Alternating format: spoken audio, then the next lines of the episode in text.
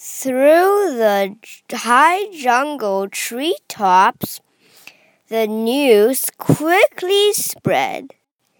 He talks to a dust speck. He's out of his head. Just look at him walk with that speck on that flower. And Horton walked worrying almost an hour.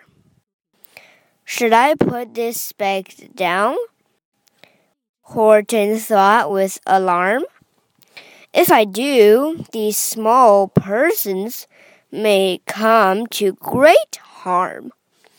I can't put it down, and I won't. After all, a person's a person, no matter how small. 通过丛林高高的树顶，霍 顿的事儿飞快传开了。他居然对一个灰尘粒儿说话，他真是晕了头了。快看，他把灰尘粒儿放在小花上，还拖着走呢。霍顿都走了，都快一个小时了。他忧心忡忡：“我该把这个小灰尘粒放下吗？”霍顿忐忑不安地想：“如果我这么做了，这些小人可能会受到巨大的伤害。我不能把它丢下，我不会的。毕竟……”每个人都是一个生命，不管他有多么小。Then Horton stopped walking. The speck voice was talking. The voice was so faint he could just barely hear it. Speak up, please, said Horton. He put his ear near it. My friend, came the voice. You're a very fine friend. You've helped all us folks on this dust peck no end. You've saved all our houses, or ceilings and floors. You saved all our churches and grocery stores.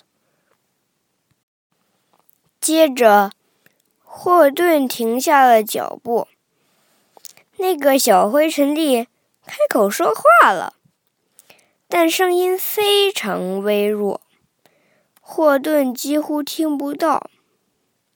请大声点儿，霍顿说。他把耳朵贴了上去。我的朋友，声音传了出来。你是一个非常好的朋友，你帮助了这粒灰尘上的。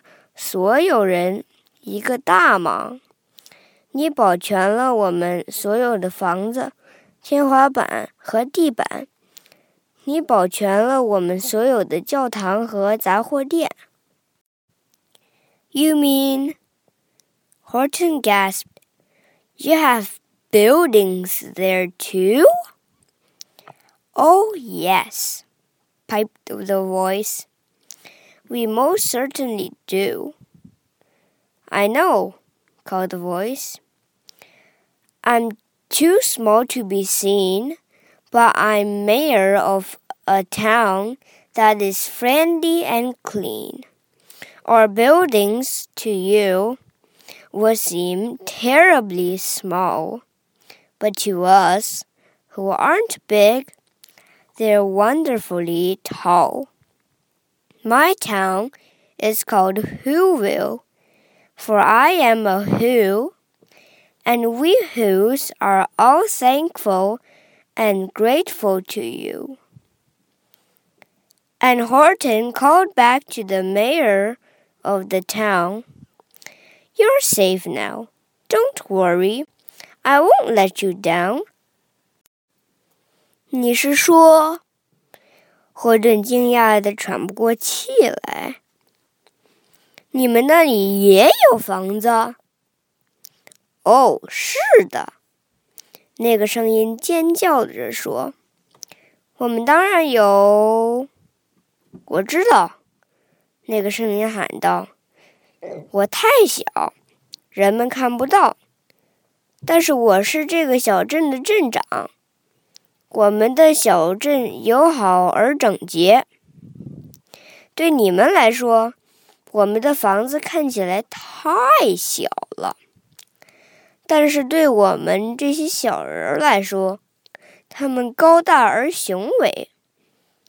我们的小镇叫呼呼镇，因为我是一个呼呼。我们呼呼都非常感激你。霍顿对呼呼镇长说。